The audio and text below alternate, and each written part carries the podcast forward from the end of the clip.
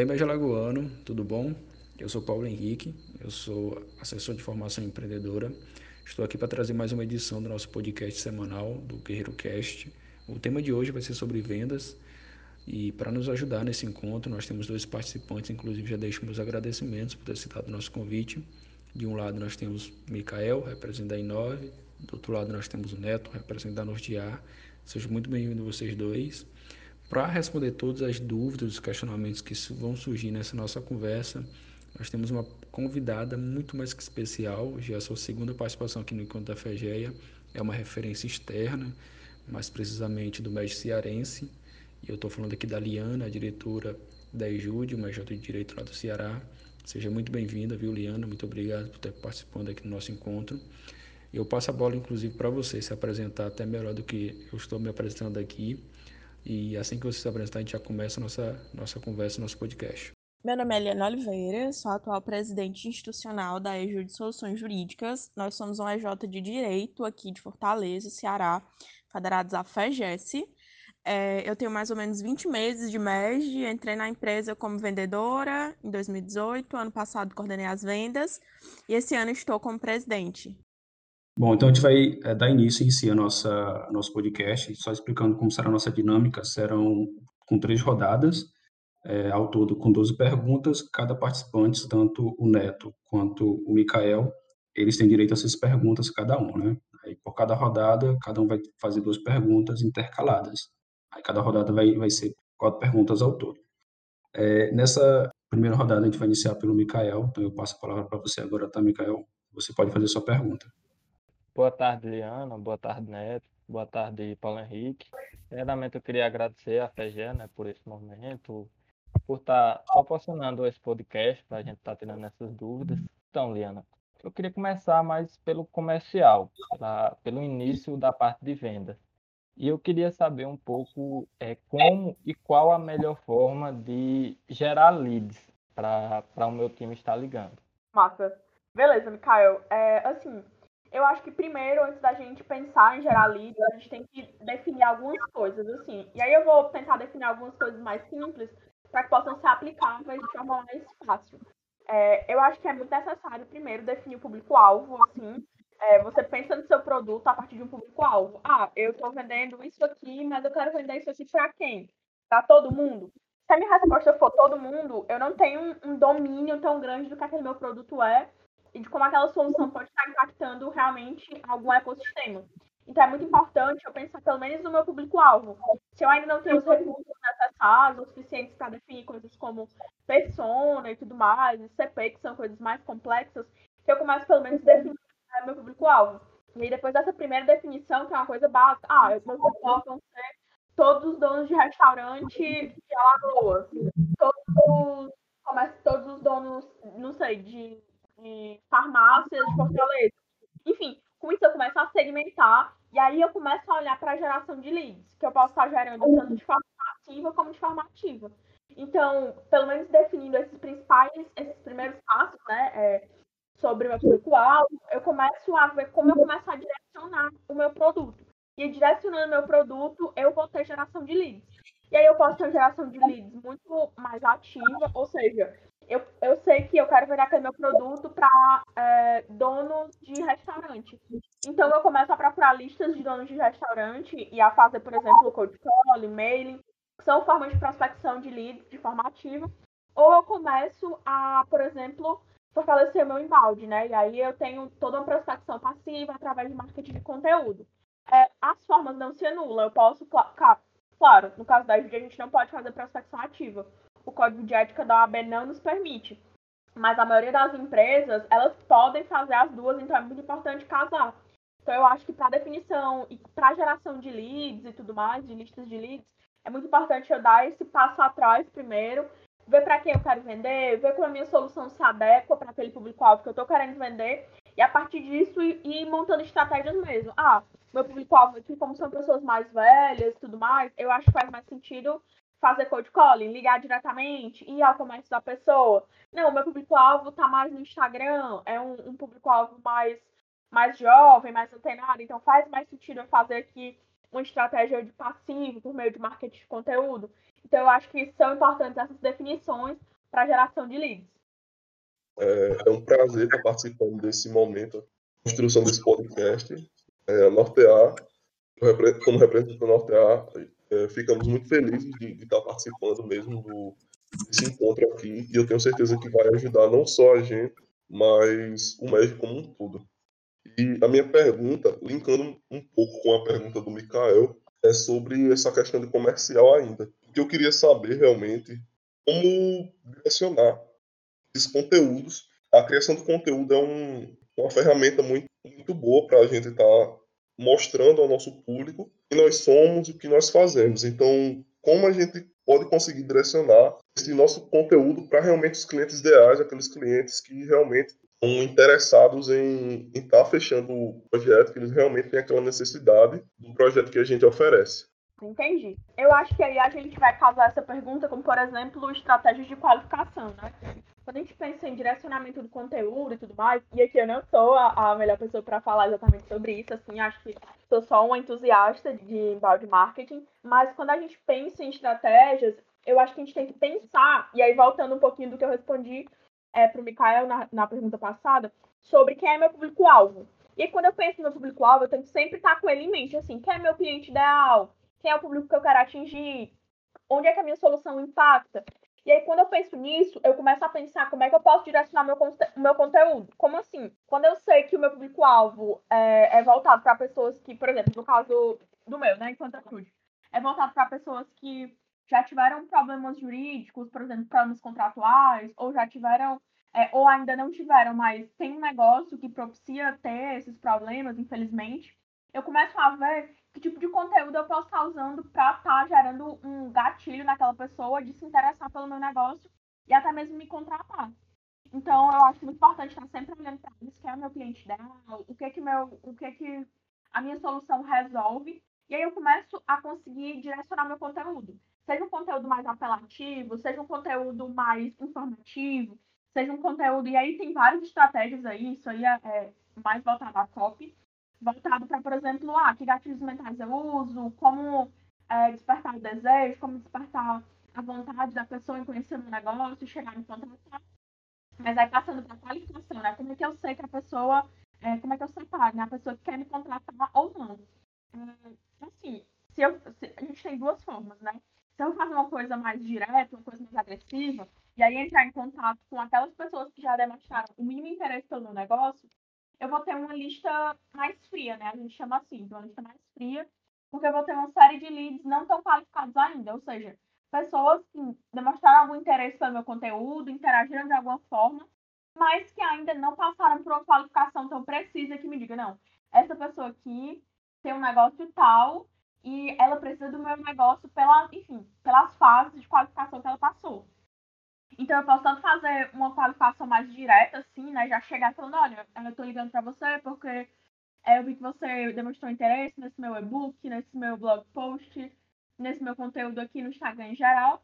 E queria saber como é o seu negócio, se você está precisando de coisa tal. Ou seja, nesse caso, eu vou ter um trabalho muito maior. Porque eu vou entrar em contato com mais leads, claro, mas eu vou entrar em contato com uma lista fria, assim.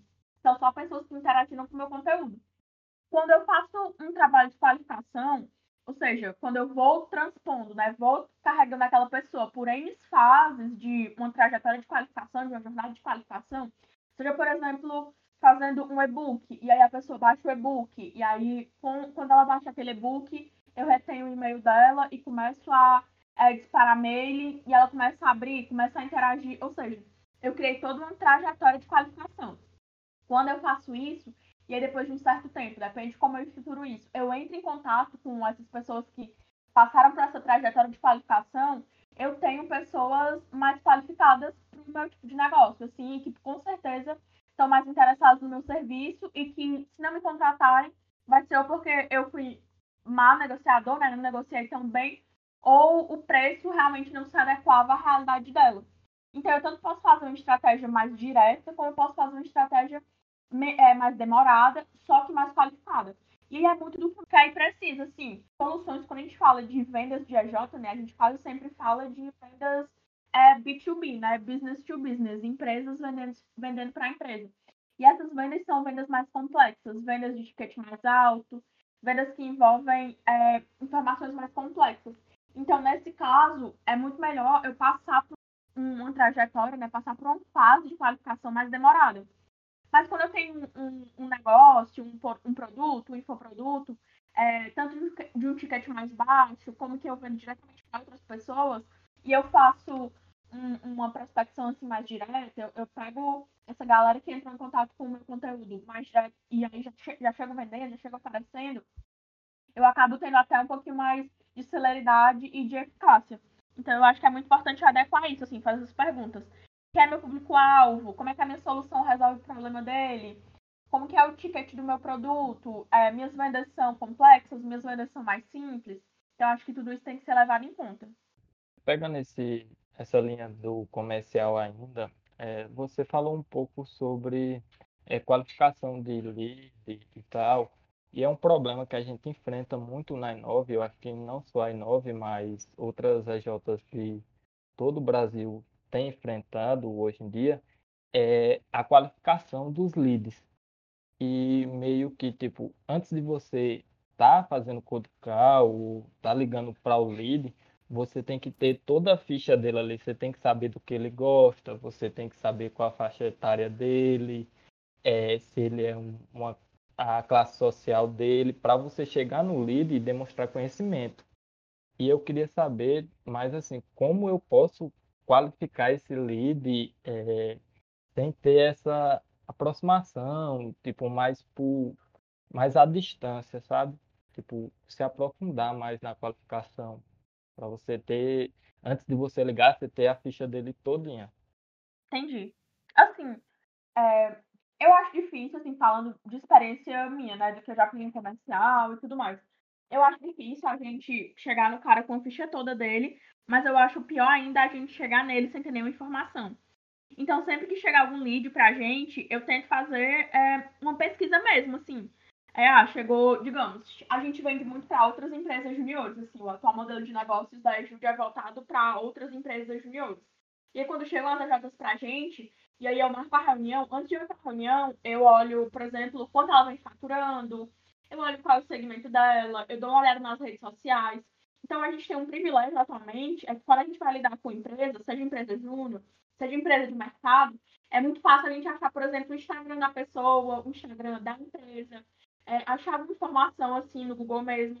Então, mesmo que você não tenha todas as definições assim, ah, idade, classe social, enfim, coisas mais específicas, eu acho que eu tenho 90% de chance de ter certeza qual é o segmento daquela empresa, quantos anos ela tem de existência, é, enfim, algo que eu consiga pegar lá pelo Instagram, como dor, ou como nicho de mercado que ela se direciona, eu acho que o Instagram é um grande facilitador para quem é comercial, você pode puxar. E às vezes a pessoa não é nem pessoa jurídica, mas pessoa física mesmo, você consegue ter acesso ao Instagram ou ao LinkedIn e aí já tem algum base de informação. Claro, eu já fui para reunião que eu não sabia quase nada é, da pessoa, seja física ou jurídica, porque eu não conseguia achar mesmo. E aí cabe é, ao vendedor nessas reuniões, antes de tentar vender, antes de apresentar alguma coisa, é perguntar mesmo, assim, quando a gente pensa em spin selling, que é uma das milhares de técnicas de vendas, o S de spin é voltado só para a pergunta de situação, só um quebra-gelo para você tanto conhecer melhor a pessoa, como para conhecer melhor o negócio dela.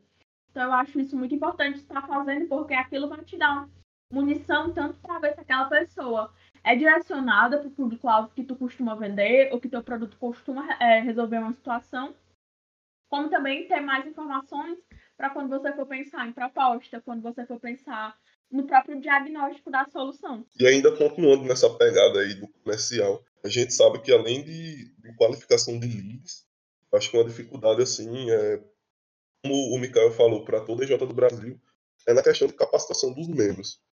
Então a pergunta que eu queria trazer aqui para a roda de conversa é a seguinte: é, como capacitar os membros de modo que eles se sintam realmente confiantes do conhecimento que eles têm que eles consigam converter.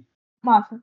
Entendi. Assim, eu acho que a melhor capacitação quando você quer ser um bom vendedor é ir para o mundo, né? Ir para ir para a venda e ter experiência. mas como dar o mínimo possível pro, enfim, pro vendedor ir já com algum tipo de segurança para não chegar um desnorteado. Eu acho que principalmente falando muito do que funciona para mim, é, eu sempre fiz muito benchmarking, então sempre estava conversando com quem é, eu admirava ou com quem eu sabia que vendia mais de mim, porque aquela pessoa, se ela vende mais que eu, aquela pessoa ou foi para mais reuniões que eu, ou vende produtos mais complexos e mais caros. Enfim, de alguma forma ela está no nível acima de experiência que eu e consegue me passar muita coisa. Então, muitas das minhas capacitações, assim, foram muito conversando com pessoas que são, enfim, que eu admiro mesmo. É, tanto no MEG e tudo mais. Assim, acho que o MEG tem grandes vendedores. O antigo presidente da Ejude, o Pedro Jorge, foi um vendedor exímio, assim, é, quanto a, a, vendas, assim, pessoa que vendeu muito, muito, fez muito pela empresa. Então, assim, eu sabia que se eu estivesse próximo dessas pessoas, eu ia conseguir absorver alguma coisa. E falando de capacitação, né, e tudo mais. É, aqui na Ejude, quando entram novos vendedores, a gente sempre tenta passar o que a gente sabe, muito do que as nossas experiências nos trouxeram. E sempre na prática, assim, seja levando um vendedor menos experiente para reunião com a gente, seja compartilhando assim, ah, quando ele fala, olha, esse esse lead aqui não quer fechar porque ele disse tal coisa, o que é que eu faço? E aí a gente vai lá, todo mundo discute e vê que melhor solução ele pode dar é, para contornar esse gargalo que o lead colocou. Então eu acho que vendas é muito na prática, assim, você pode ler vários livros, mas acho que nada vai tirar tanto as bases como ir para a prática, levar um não, ir para a prática, levar um sim, ir para a prática, levar um ah, agora não, talvez daqui a dois meses. Eu acho que isso vai dando um termômetro é, para o próprio vendedor, sim. É, eu negocio pela Ejude há quase dois anos, então quando eu vou para a reunião agora, eu consigo sair da reunião já com o feeling de, ah, esse vai fechar, esse talvez não feche, ou então esse vai fechar, mas vai demorar mais porque eu tenho certeza que ele vai colocar tais objeções. Então, vendas é muito prático, assim. Então, falando aqui, né, se tiver algum vendedor comercial que esteja escutando é, aqui esse podcast, você quer ser um vendedor melhor, converse com pessoas que você admira na rede comercial, seja do MED, seja de empresas de mercado também, mas no MED acaba sendo mais acessível. E o MED tem vendedores excelentes. É, e também, sabe, para a prática, nada, de, nada vai te dar tanta segurança como ir para a prática. E o que que faz você seguro para a prática, né? Antes de pegar essa, essa segurança que vem da experiência. Você dominar o seu produto. E você domina o seu produto estudando sobre ele e executando. Então, antes de ser um bom vendedor, você tem que ser, sobretudo, um excelente consultor. Que sabe todas as fases de execução do seu produto. Que sabe quais, quais são os pontos fracos do seu produto. Todo produto tem um ponto fraco, assim. Você me falar, não, Diana, mas a minha consultoria é perfeita, não tem nenhum ponto fraco. Eu não compraria. Porque eu acho que ou você desconhece a sua consultoria, ou ela é tão superficial que ela nem consegue atingir é, um nível de que mostra algum defeito, algum ponto fraco. Então, eu acho que o bom vendedor, sobretudo, ele também tem domínio das fraquezas e das fortalezas do seu produto. Então, conhecendo muito bem, já tendo executado aquele serviço, você vai para seguro, porque você faz na reunião, é, sendo muito sendo muito objetiva, né? Muito direta você vai explicar o que, é que você pode fazer pelo cara, você vai explicar que solução você pode dar para o negócio dele. Então você precisa ter muito conhecimento e muito domínio de como essa solução é executada, quais são, qual é a contribuição dele. Então eu acho que o que empodera um vendedor, uma pessoa enquanto vendedor, uma pessoa enquanto comercial, é trocar ideia com pessoas que são vendedores excelentes e também ir para a experiência. Ir para a experiência dominando muito o seu produto e possivelmente já tendo executado. Excelente, assim, excelente. Imagino que essa, essa primeira rodada já deu muito conhecimento, assim, tanto para a IA e para outras EJs que vão estar ouvindo esse podcast. Uh, essa última pergunta, inclusive, encerra nossa primeira rodada, a gente vai dar início para a segunda, e nessa segunda, quem inicia fazendo a pergunta é você, tá, Neto? Tranquilo, tranquilo, Paulo Henrique. É, eu gostaria de fazer uma pergunta, assim, voltada mais à questão de marca mesmo, é, porque nós sabemos a importância de boa representatividade da marca da empresa dentro do mercado. Então, eu queria perguntar assim, Liana, é, para você, qual a importância você vê a construção de um brand bem estruturado? Nossa, eu acho essencial, assim. É, mas eu acho que isso não pode ser usado como desculpa assim, ah, a gente não está vendendo porque o nosso brand ainda não é estruturado eu acho essencial você ter uma marca bacana, uma marca que a pessoa vê aquela marca e aquela marca, só de ela ver, já diz algumas coisas para ela. Mas eu acho que você tem que ir lutando com as ferramentas que você tem ao seu alcance naquele momento. Então, digamos que você não é uma empresa muito grande agora, que não tem é, tanto dinheiro, não tem tanto conhecimento técnico para investir num grande fortalecimento de marca, em uma grande construção é, de um brand fortificado. Cara, vai usando as ferramentas que você tem, sabe? Na Ajude, é, a, a, nossa marca, né? A marca Ajude é sempre muito levada pelos nossos presidentes, pelos nossos vendedores, que são pessoas que acabam tendo mais contato com a rede de, enfim, uma rede de pessoas, uma rede de, de network mesmo. Agora, por exemplo, nesse network, eu estou fortalecendo a marca da Ajude porque eu estou levando a marca da Ajude para outro estado, para outra federação. Então, eu acho essencial você ter uma marca coerente, uma marca que as pessoas olhem para ela e aquela marca diga alguma coisa, significa alguma coisa na cabeça das pessoas, mas você tem que lutar com as armas, com as armas que você tem. Então, formas de fortalecer a sua marca que você pode começar amanhã, por exemplo. É, falar com pessoas que estão ligadas ao seu público-alvo. Então, se meu público-alvo é empresa júnior, constantemente eu estou falando ou estou sendo convidada é, para espaços que estão direcionados a empresários juniores. Se meu público-alvo são restaurantes, eu tenho que estar sempre, tenho que conseguir um contato com alguém que tenha é, um bom relacionamento com donos de restaurantes, eu tenho que estar em eventos é, direcionados ao meu público-alvo. Então, eu acho que você consegue fortalecer a sua marca não só pelo Instagram, não só pelas mídias sociais, mas quando você, né, enquanto pessoa da organização, ele é muito papel do presidente, é muito papel do diretor comercial, e fazendo isso, a gente está levando a marca de forma pessoal para os espaços, assim.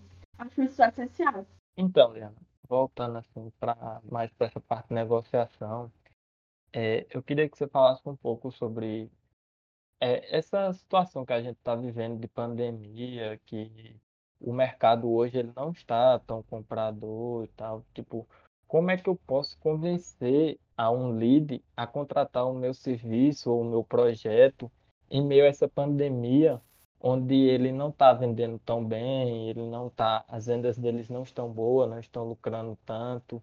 Como é que eu posso convencer a ele a me comprar o meu serviço ou o meu projeto em meio a o mercado estar tão estável como está hoje em dia? Massa. É, realmente a gente passa por um período muito delicado. E aí a gente vive um momento de incerteza muito grande, né? Então, o que, que todo mundo está passando e o que, que é o inimigo comum de todo mundo atualmente? A incerteza. A incerteza causada pelo coronavírus. O que, que as pessoas vão comprar, né? Sem a ajude, desde que a pandemia começou, a gente já vendeu pelo menos mais 140 mil reais. Desde março até agora. Então, o que isso significa? Significa que, em meio a uma incerteza generalizada, a gente consegue transformar o nosso produto uma certeza, mesmo que seja pequena, para quem compra da gente. Então, as pessoas vão estar comprando nesse momento é, algumas coisas, mas, sobretudo, coisas que é, deem certeza de alguma coisa para ela. Seja certeza de que o negócio dela com o nosso produto vai ser mais otimizado, seja certeza de que se ela contratar o meu produto, ela vai economizar, seja certeza de que se ela comprar meu produto, ela, a empresa dela não vai fechar. Então eu tenho que ver o que, é que faz sentido dos meus produtos para esse momento. Nem tudo que você já vendia antes vai poder ser vendido agora, porque as pessoas realmente não vão poder ter adesão. Todo mundo está sendo muito mais crítico e objetivo agora com os negócios, analisando muito mais, pensando muito mais racionalmente antes de fazer qualquer investimento. Então é muito importante que primeiro eu faça essa separação, assim. Que as pessoas podem ainda continuar comprando nesse período e o que, é que não faz sentido vender, pelo menos por agora. E aí, quando eu fizer essa primeira avaliação e essa primeira separação, eu vejo como que eu posso estar tá transformando o meu serviço, o meu produto em uma certeza, seja para o negócio da pessoa, seja para a família da pessoa, seja para ela como uma pessoa individual. Então, eu acho que, sobretudo, as pessoas estão comprando agora a ideia de ter uma certeza sobre alguma coisa. E aí, você conseguindo transformar isso é, no seu produto, as pessoas vão continuar comprando, sabe? É, a gente não teve, falando de ajuda, né? A gente não teve uma diminuição, uma diminuição significativa no nosso ticket nesse período. A gente vem vendendo, é, enfim, todo mês bem. Nós já estamos com cerca de, eu acho que até mais, de 60% da nossa meta batida. Então, assim, a gente conseguiu adaptar muito bem o nosso produto e a gente fez alguns ajustes, assim, para ele fazer mais sentido para esse período mas no geral ele está sendo é, vendido muito bem. E aí é muito disso, sabe? Ver o que faz sentido para a pessoa nesse momento e ver como transformar isso em uma certeza. Que as pessoas vão continuar comprando. Juliana, Juliana, é muito, muito boa realmente essa pergunta levantada pelo Mikael. Fica com outra pergunta aqui que eu tenho, mais voltado assim à, à vivência de Ejude, né? É, qual o diferencial que a Ejude vem trazendo em meio à pandemia faz com que vocês fechem mais projetos e como você disse, é, as vendas não pararam, continuaram, vocês conseguiram aí levantar 140 mil no meio da pandemia. Então, qual o diferencial que vocês vêm trazendo para o, o, público é, a ajudar nesse fechamento de projetos? Certo. Eu acho que duas coisas foram muito, muito, muito decisivas para esse momento. Assim, uma coisa interna, né, uma coisa do nosso time e uma coisa que a gente vem aparecendo. Falando do nosso time, desde que a pandemia começou, a gente começou, né, a gente enquanto diretoria da empresa, a gente começou a ver como continuar dando a melhor experiência possível, mesmo todo mundo de forma remota. E aí a gente tentou fortalecer nosso time e desde o dia 1, assim, da pandemia, né, no dia 1 que eu digo, o dia 1 de isolamento, é, eu passei, pelo menos para os meus vendedores, muita mentalidade de que a gente não ia parar, de que a gente não ia é, retroceder contra as nossas metas e que a gente não ia deixar de estar expandindo o nosso negócio. Porque nós tínhamos feito um comprometimento público é, com as nossas metas, com, enfim, com a nossa história enquanto ajude. Então, eu acho que primeiro essa mentalidade foi muito importante, porque ninguém pensou assim, não, a gente vai parar de vender, então não tá vendendo por causa da pandemia, assim. É, isso na ajude foi é, bem expurgado. E o que, que a gente vai oferecendo de diferencial, né? Uma coisa que eu acho que todo mundo pode fazer nesse momento, que não é exclusividade da ajude, é oferecer melhores condições de pagamento. Eu lembro que em março, é, foi lá assim, o, o, ápice, né? Que foi quando todo mundo entrou em isolamento e tudo mais, ali pelo dia 17, 18 de março, começou a vender e a gente teve um mês excelente. Inclusive, março, em faturamento, foi melhor do que fevereiro. E ali a gente começou a usar algumas estratégias. Seja um parcelamento maior, seja, por exemplo, é, o cara fecha com a gente em março, mas só começa a pagar a primeira daqui a um mês. Condições que facilitam mesmo. E a gente viu que isso tinha muita adesão, assim, porque as pessoas viam muito valor no nosso negócio, no que a gente estava vendendo, mas que não queriam pagar naquele momento. Seja porque estavam reavaliando o gasto, fazendo novas projeções financeiras. Então eu acho que isso ajudou bastante. Eu acho muito massa essa ideia de inovação, até pela época que a gente está passando, de pandemia, você tem que estar tá sempre inovando. Mas, é, linkando um pouco com a pergunta do Neto, é, como é que eu posso estar tá agregando valor ao meu serviço, ao meu projeto, em meio a essa pandemia? Como é que eu posso agregar valor ao meu projeto? Pandemia, eu já consegui agregar valor para o meu projeto. Assim, é, antes da pandemia, eu tinha uma boa saída desse meu projeto. Sim, eu tinha. Ah, então eu tenho que fazer algumas alterações quanto ao discurso, ou até mesmo quanto à execução dele, que agora vai ter que ser completamente remota. Então, se eu falar, por exemplo, de um produto que eu já tinha, eu já consegui agregar valor de forma satisfatória antes da pandemia, e agora na pandemia eu estou tendo alguma dificuldade, você pode usar alguns recursos, como por exemplo, ah, é, você pode estar comprando isso é, mais barato agora, ou com maior parcelamento por causa da pandemia, ou então tudo vai estar sendo executado de forma remota, então a gente vai conseguir te dar maior comodidade. Eu acho que são coisas simples que vão gerando no nosso cliente, no nosso lead, uma satisfação em estar contratando a gente ou em estar pensando em nos contratar. Mas se eu já não conseguir agregar valor antes para o meu negócio, quando chegar a pandemia, eu me encontro completamente perdido, assim. Então eu tenho que ver algumas coisas. Primeiro, esse meu negócio, isso que eu estou tentando vender, realmente faz sentido? Realmente resolve algum problema é, dos meus clientes? Ou quando os meus clientes é, me contratam, contratam a minha empresa, é a mesma coisa, assim, tanto faz ele contratar ou não. Então, eu acho que isso é muito importante. E também é muito importante pensar como é que o teu cliente resolve o problema dele sem ti. Ele resolve o problema dele sem você é, melhor? Resolve o problema sem você pior? Porque com isso você começa a ver realmente o efeito prático daquela tua solução e principalmente se é realmente uma solução. Então acho que mapeando essas coisas você consegue agregar valor tanto na pandemia, tanto fora da pandemia. que é bem isso. Perfeito. É, bom, com essa resposta da Liana, a gente encerra a nossa segunda rodada, vai entrar na terceira. E para iniciar essa terceira rodada, vai ser com você, tá, Mikael? Show, Paulo Henrique. É, agora, voltando mais para negociação, na verdade, continuando né, negociação, é, hoje na Inove a gente consegue ter um, marcar reuniões, mas a nossa conversão de reunião, negociação para projeto é, barra serviço, ela é algo bem abaixo do que da média. Eu queria saber o que a gente deve fazer quando a gente não consegue ter essa boa conversão, quando não consegue ter essa conversão na média, quando ela está bem abaixo, quando a nossa conversão ela não está legal. Certo. É, se, vocês não, se vocês estão conseguindo marcar reunião, mas não estão conseguindo converter tanto, é sinal de que vocês prospectam bem, são bons hunters, mas não são bons closers, não são bons, bons em fechamento, né? Porque se eu pensar no funil, eu tenho. Cada fase do funil eu tenho uma taxa de conversão própria. Então eu tentaria, é, seja conversar com pessoas, seja aí da FEGERA, seja aí do MED como um todo, que tem é, são destaques em vendas, assim, e que mais do que serem destaques em vendas, que se aproximam do que eu vendo. Porque aí eu consigo ter um benchmark realmente assertivo. E eu começaria a ver, assim, é claro, por que, que não está fechando, assim, se o cara está disposto a fazer uma reunião comigo, é porque ele tem um interesse ou porque ele tem algum problema relacionado ao meu produto. Então eu estou conseguindo converter, porque na hora do fechamento eu não é, apresento de forma bacana, o que, que o cara quer, né, na reunião de fechamento? Ele quer que você mostre o que você vai fazer para ele, quer que você explique como você vai fazer e quer saber quanto você faz isso. Isso não quer dizer que você precisa passar duas horas numa reunião explicando passo a passo, detalhe por detalhe, que não vai fazer nenhum sentido e o cara não vai, vai ter nenhum interesse. Assim, ele vai para a reunião até empolgado para saber como é que funciona, como é que vocês resolvem, mas depois de duas horas de reunião, ele sai estressado com vocês. Então, eu tentaria sempre. As minhas reuniões, por exemplo, aqui na IGE a gente tem só uma reunião.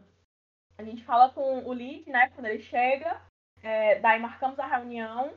Na própria reunião, fazemos o diagnóstico, apresentamos a proposta e depois já entra em follow-up. Então, o nosso lead time aqui é rápido.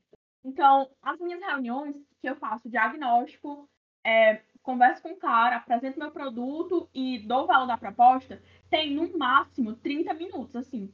Reunião que dura mais que isso, é reunião que o lead vai perguntando muito, ou às vezes até quer conversar um pouco comigo, não sei o quê. E aí realmente eu fico, assim, por, por é, gentileza. Mas reunião mesmo, assim, de apresentar e tudo mais, tirar a dúvida da pessoa, 30 minutos, assim, cronometrado. Porque isso mostra pro lead que eu sei que ele é uma pessoa que tem um tempo restrito como eu mostro para ele que eu sou uma pessoa que tem o tempo restrito.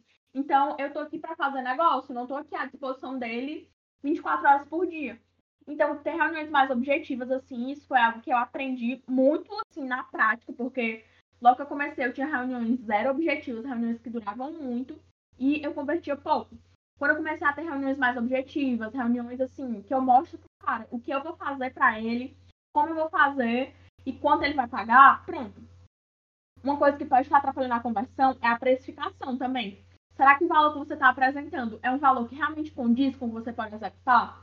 Uma coisa que pode ser interessante, principalmente para o coronavírus, é dar uma ticket. Ainda que você baixe o ticket um pouco, se você continuar vendendo, continua pensando você vender até um pouquinho mais barato do que você não vender nada. Então eu tentaria dar uma olhada assim para o ticket, ver se o atual ticket realmente faz sentido e vai mais a parte técnica, assim. Seu vendedor é uma pessoa que vai sempre no horário para as reuniões, é uma pessoa solista, é uma pessoa carismática. É muito importante a gente falar de rapport, né? Rapport é um termo em francês que significa conexão. Em francês não, desculpa. Em inglês que significa conexão, né? Assim, como é que eu me conecto com aquela pessoa. E aí, é... e como é que eu vou fazer esse rapport, né? Como é que eu vou fazer essa conexão? Cara, sendo uma pessoa educada, sendo uma pessoa solista, sendo uma pessoa profissional, sendo uma pessoa que o meu lead olha para mim e fala: caramba, ela sabe muito do que ela tá falando, ela fala com muita propriedade e principalmente ela fala de forma muito simples. Eu vendo soluções jurídicas. O jurídico, o nicho jurídico, o nicho de direito é um nicho muito fácil de você meter vários termos técnicos e ninguém saber nada, assim. Então, se eu chego em uma reunião e falo só termo técnico pro meu lead, ele não vai entender nada, ele vai se sentir perdido e ainda vai me achar arrogante. Então, quando eu chego na reunião e falo de forma bem simples, mostro exemplos, sou bem didática, o lead consegue entender o que eu posso fazer para ele e, enfim, consegue ver como aquilo vai ser executado e a gente consegue chegar em um denominador comum de preço. E aí o fechamento acontece. Então, eu me atentarei a esses principais pontos. Massa, muito bom, muito bom mesmo. Sabendo sobre a realidade realmente das agências de direito, onde a OAB ela, ela não permite essa prospecção ativa, de fato, é, aqui na FEG nós temos dois exemplos, a Ponte Jude e a, a Legis Consultoria. Então, uma pergunta que eu queria fazer para você, a prospecção passiva, o, o, o carro-chefe assim da, da Jude, queria que você desse algumas dicas assim de como a gente pode adaptar uma prospecção que era totalmente ativa, que no caso é a realidade da NorteA e, e eu acho que é a realidade de outras EJs aí, da FEG como das outras federações, é uma prospecção passiva e que, ela, que essa prospecção passiva gera resultado, que é o que a gente precisa no momento, né? É adaptar nosso tipo de prospecção para que ela gere resultado, que a gente consiga evoluir na meta aí. Então, assim, primeiro é muito importante olhar quem já está com vocês. Quem são os clientes que estão com vocês? Como é que são esses clientes? Se tem algum tipo de conformidade, né? Algum tipo de semelhança entre esses clientes. E aí é muito importante executar o melhor serviço para quem já está com vocês uma coisa que eu me orgulho muito da Ejude, além dos nossos resultados na época da pandemia, é que a gente não perdeu nenhum cliente. Nenhum cliente da Ejude rescindiu, nenhum cliente da Ejude é, deixou de ser nosso cliente. E isso é uma coisa que eu me orgulho muito, porque eu sei que muitas EJs passaram por uma enxurrada de rescisão. Cliente saindo, cliente, é, enfim, querendo descontinuar o projeto, querendo descontinuar a consultoria, isso é muito ruim. Então a gente começou primeiro a reforçar o relacionamento com quem já era nosso cliente então, conversar com quem já era nosso cliente, entender é, alguma dor específica daquele momento. E eu vi, ah, não, esse meu cliente aqui tá nessa dor específica nesse momento. Será que essa mesma dor, é, todos os meus outros clientes nesse mesmo nicho aqui estão tendo? E aí comecei, a gente começou a, a, pensar muito sobre isso. A gente sempre tá pensando muito sobre o nosso produto, pensando muito sobre os nossos clientes. E aí a gente sempre, como, como você falou, né? A gente tem essa restrição pela OAB a gente sempre trabalha muito com indicação, assim. Os nossos clientes são os nossos maiores vendedores atualmente. De indicar EJU, de, de fazer projeto compartilhado, de. Olha, esse cliente nosso aqui tem essa dúvida, fala com ele, de repente vocês podem pegar eles também para cliente de vocês. Então a gente trabalha muito nisso, sabe? A gente foca muito em relacionamento com o cliente. A Ejude é, é bastante consolidada nesse quesito. Ano passado, inclusive, nossa antiga coordenadora de relacionamento, a Yasmin, apresentou é, um painel no Energy só sobre isso. Então a gente foca muito nisso, assim, porque a gente sabe que, como a gente tem essa restrição de prospecção, a gente não pode fazer cold call, a gente não pode fazer mailing, a gente precisa manter quem já está com a gente. Então a gente foca bastante em fazer com que os nossos atuais clientes sejam realmente promotores da empresa, não só que isso de ser promotor seja só o NPS no final do projeto, mas que eles nos promovam realmente de forma espontânea. É, em relação a isso, você fala um pouco sobre não perder clientes, sobre ele não estar é, tá cancelando o contrato, a consultoria, o projeto. Eu queria saber um pouco sobre como e quais estratégias eu posso estar utilizando para fidelizar um, cliente em meio a essa pandemia, para fazer com que é, ele esteja voltando a, após o projeto, porque é algo que a gente pode estar usando tá com nossos clientes e fazer com que ele volte depois, tá fidelizando ele.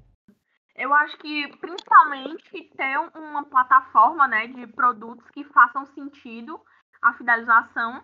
Então, na Ajude, atualmente, nós temos um modelo de recorrência, né? O nosso carro-chefe é como se fosse uma assinatura de Netflix. Então, o nosso cliente já entra e fica com a gente durante vários meses. Mas se o seu modelo de negócios não for uma recorrência, uma assinatura, você tem que preparar o cliente para ele passar por uma esteira de produtos. Então, ele chega na sua J, chega é, por um produto mais barato, por um produto que, digamos, que é o topo de funil de vocês. E a partir do momento que ele entra pela primeira vez no funil de vocês e sai com esse produto mais barato, a intenção é que vocês coloquem ele de volta no funil e saibam muito bem que próximo produto ele pode estar tá, tá comprando. Então, quem não trabalha com recorrência precisa trabalhar e precisa ter muito acertado qual é a esteira de produtos, qual que é a linha lógica que os produtos e serviços de vocês vão percorrer assim. Ah, primeiro nosso cliente entra aqui no nosso funil e contrata essa consultoria por mil reais. E aí ele faz, entregamos a consultoria em 22 dias. E aí daqui a dois meses, a gente bota ele no nosso funil de novo, e aí ele vai para esse nosso produto aqui, que é o nosso intermediário, que custa 2.500. E aí é um processo de mapeamento de processos, digamos. E aí quando ele sai, daqui a três meses, a gente coloca ele no nosso funil de novo, e a gente oferece esse produto aqui de 7 mil reais, um planejamento estratégico com a imersão. Por exemplo, estou falando aqui bem sem conhecimento, lembrando da, das clientes da Ejude que são AJs de gestão. E quando eu falo nisso, eu preciso saber qual é a mistura de produtos e o que, é que faz sentido estar tá oferecendo para o cliente. Digamos, você fala assim, Liana, mas o cliente já entrou no meu funil como o produto mais caro. Então você tem que pensar que produtos né, subsidiários, que produtos ao redor dele você pode estar oferecendo à medida que ou aquele produto mais caro cabe, ou que aquele produto vá sendo executado. Então você precisa, né, enquanto, é, enfim, gestor de AJ, diretor de projeto, comercial, ter uma cronologia assim, ah não. E aí a gente fala, né, de cross-sell e de upsell. Primeiro ele entra com esse produto, depois com esse. Acho que é muito importante ter esse domínio e esse conhecimento. Assim, acho que uma coisa que me fascina é estar sempre pensando sobre produto, como o produto pode estar sendo ofertado, que melhores ele podem estar sofrendo. Esse é um, um pensamento que a gente, enquanto gestor de AJ, tem que estar sempre na cabeça assim, como melhorar, como melhorar, como melhorar. E a gente vai melhorando, recebendo muito feedback, vai melhorando, botando o nosso produto à prova no mercado. Acho que funciona mais ou menos assim. É, muito bom. Gostei bastante desses apontamentos que foram trazidos aí. Realmente é bastante relevante para esse tempo de pandemia e realmente esse gap que eu acho que a maioria das EJs que não estão com um bom desempenho estão tendo aí na questão de venda. É, uma coisa que eu queria ressaltar aqui também, a importância né, das parcerias. É, eu acho que uma parceria, no meio da pandemia, eu acho que é um meio fundamental a tá ajudando realmente aí tanto na questão de indicação quanto na questão de retorno mesmo de alguma coisa para a EJ. E a pergunta que eu queria fazer era exatamente a seguinte, era primeiro se ajuda ela cultiva esse esse meio aí de, de parcerias, essa estratégia e também como atrair as parcerias e manter elas mesmo dentro desse tempo de pandemia. As nossas parcerias, as nossas atuais parcerias, são muito voltadas para a capacitação dos nossos membros. Nós temos uma parceria voltada para o desenvolvimento de produto é, e outra para a inovação interna da empresa, que é com a Lowtech aqui de Beleza. Mas as nossas parcerias atuais são muito, são muito voltadas para isso, assim, para o interno do time, para empoderar o time, enfim.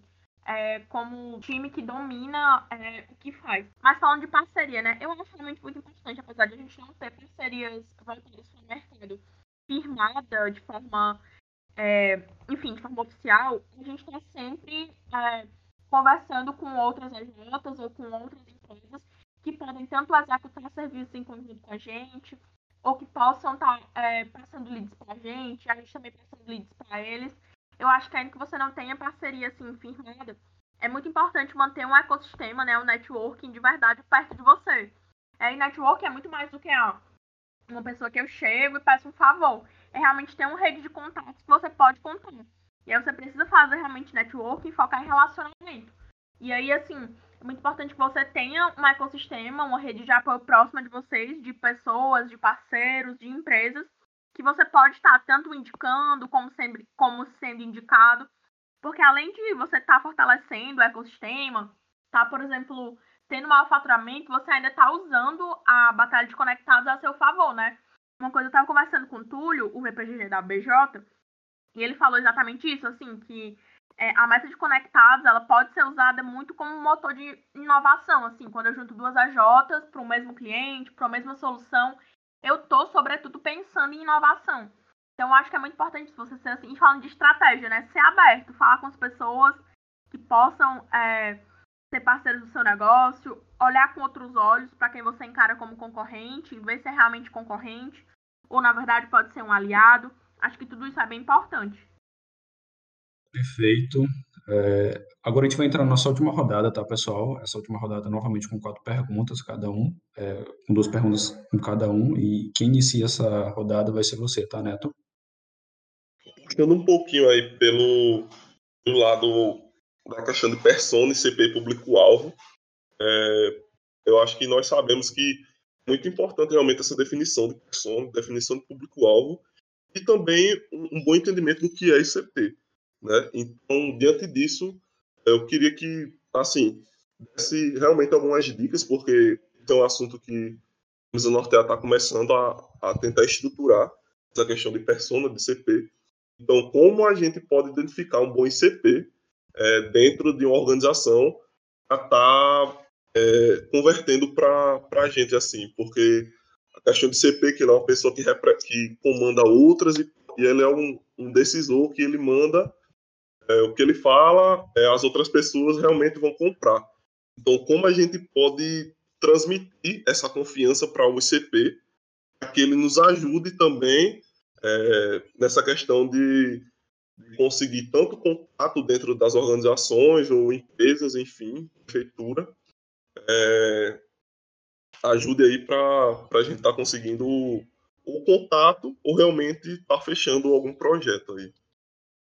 Quando a gente pensa em ICP e persona, né? Quando eu falo em ICP, eu falo de cliente ideal, né? A sigla é Ideal Customer Profile. E quando eu falo de persona, eu falo de todos os requisitos, né? De todas as qualidades e todos os é, adjetivos, falando por assim dizer, de o cliente ideal da minha empresa. Quando eu penso nesses conceitos e tentando simplificar e tentando colocar na prática, eu sou muito pragmática, assim, quero logo, assim, enfim, resolver e tudo mais, eu tentaria olhar para minha carta de clientes, quem já está dentro da minha empresa e eu considero o meu ICP. Ainda que seja assim um pouquinho é, diferente do, da teoria e tudo mais, enfim, e do que eu poderia fazer, porque quando eu penso em EJ, eu penso sempre em como fazer isso mais rápido e como fazer isso melhor. Por quê? Porque o nosso tempo dentro do movimento é curto, as pessoas passam em média um ano e meio, dois anos. Quem fica mais do que isso já é considerado outliner, de NUMED. Então, quando eu penso nesses conceitos, eu tenho que pensar em como eu posso instrumentalizar eles da forma mais rápida possível. Então, eu olharia para a minha carta de clientes e pensaria, beleza, eu tenho cinco clientes. Dentro desses cinco, desses cinco clientes, quem eu considero que é o meu cliente ideal? Ah, eu considero o João. Por que é o teu cliente ideal? Ah, porque o tempo de negociação com ele foi rápido, porque ele só quis uma reunião. É, ele pagou à vista. Ele tem um negócio de modelo tal. Ele tem, sei lá, um restaurante de médio porte, que é exatamente o tipo de negócio, o tipo de público-alvo que o meu negócio atende bem, que a minha J atende bem. E ele tem é, muito interesse, assim, é, tanto em conversar com a gente, como em até mesmo indicar a gente. Então, o João aqui dentro da minha J é o meu cliente ideal. E quando eu penso em persona, eu vou muito mais é, tapeando o João, né? Ah, o João tem 40 anos, ele tem um restaurante de médio porte, ele tem dois filhos, ele é casado, enfim. Eu vou estar pegando as características gerais dos meus clientes e escopando uma persona, né? Escopando quem seria é, aquela pessoa que é o meu cliente, né? Fazendo. E aí, isso às vezes é diferente, assim. Às vezes eu tenho o João como ICP, mas eu tenho o Mário como persona. Porque o Mário é minha persona, porque ele é a pessoa, ele é o personagem, o arquétipo que mais entra no meu funil e mais converte. Eu queria que mais entrasse no meu funil não era o Mário, era o João. Então, como fazer que mais Joãos entrem no meu funil e menos Mário? Primeiro, eu tentaria ver se realmente o João é o meu cliente ideal, né? E aí, se ele realmente for, eu veria por que, que eu não consigo atingir mais Joãos. É a minha prospecção que não está procurando perfis como esse, até porque nem sabia, ou porque perfis como o João geralmente não são atraídos por empresas juniores.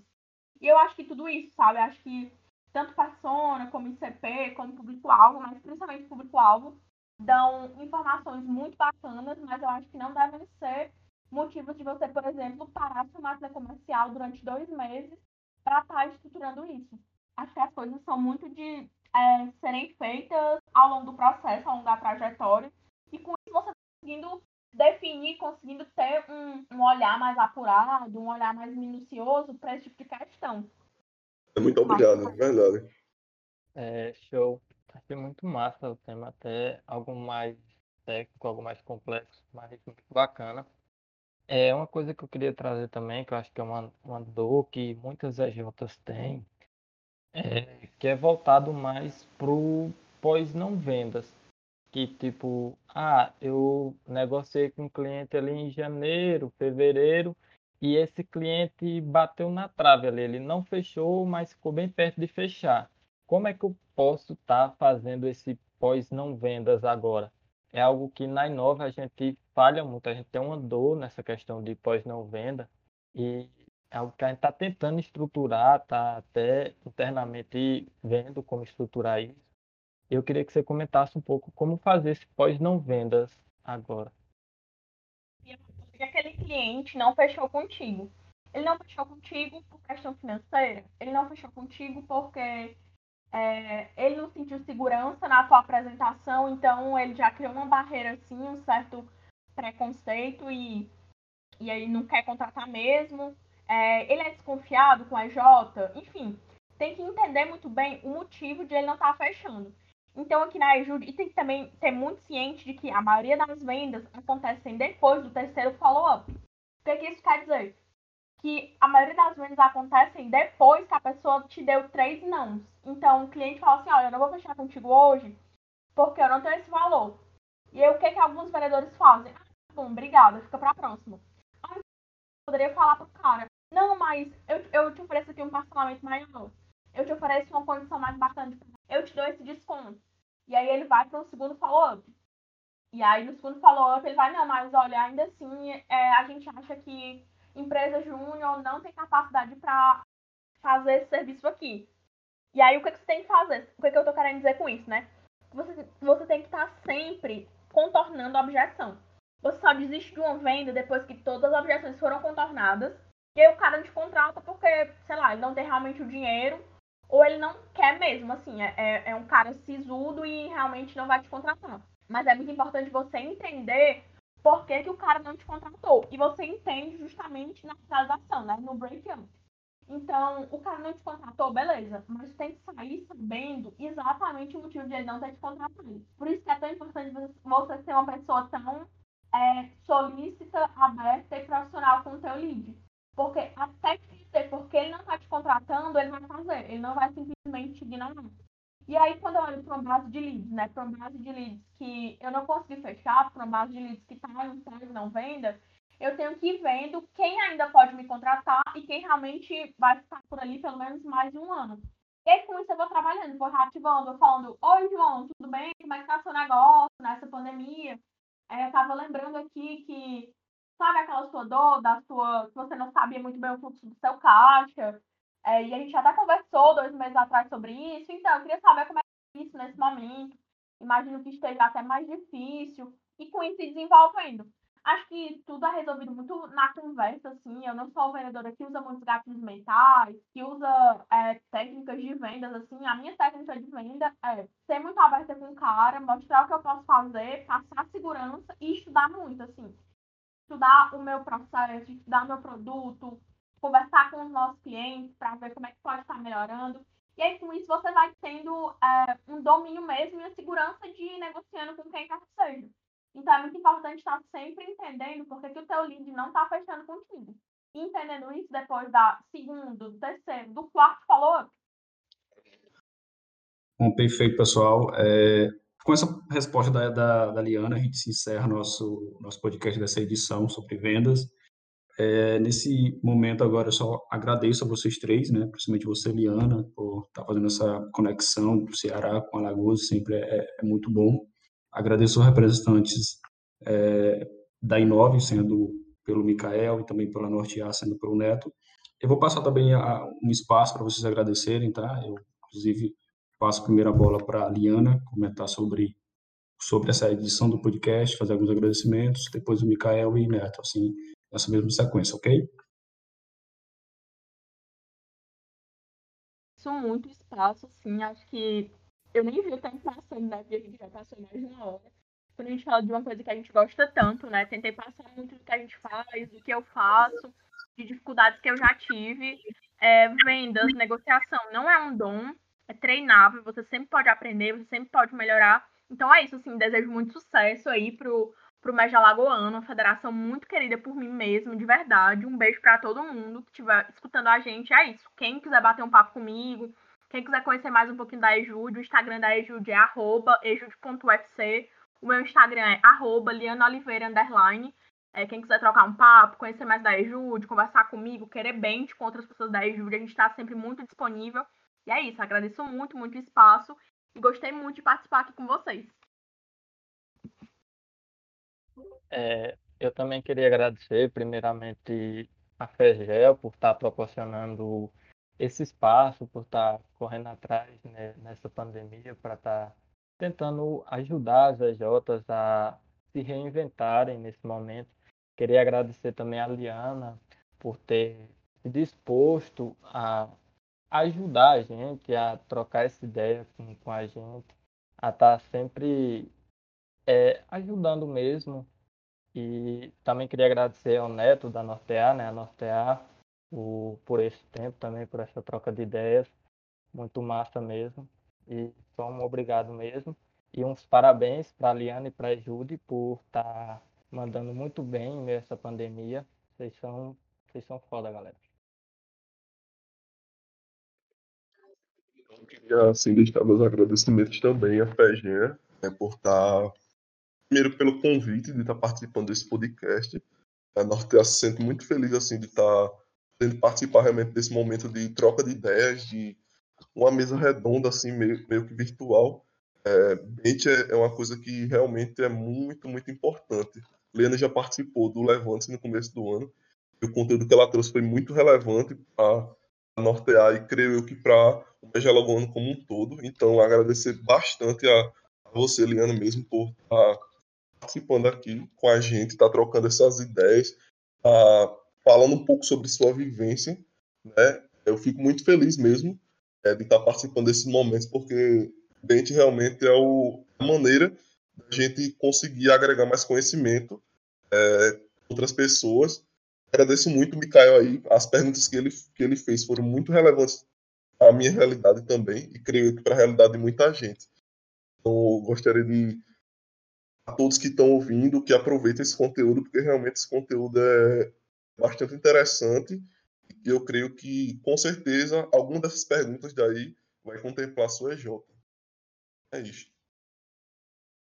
Perfeito, pessoal. Então, com isso, a gente encerra essa edição do podcast. Assim, muito agrade agradeço demais pela participação de vocês e até o próximo.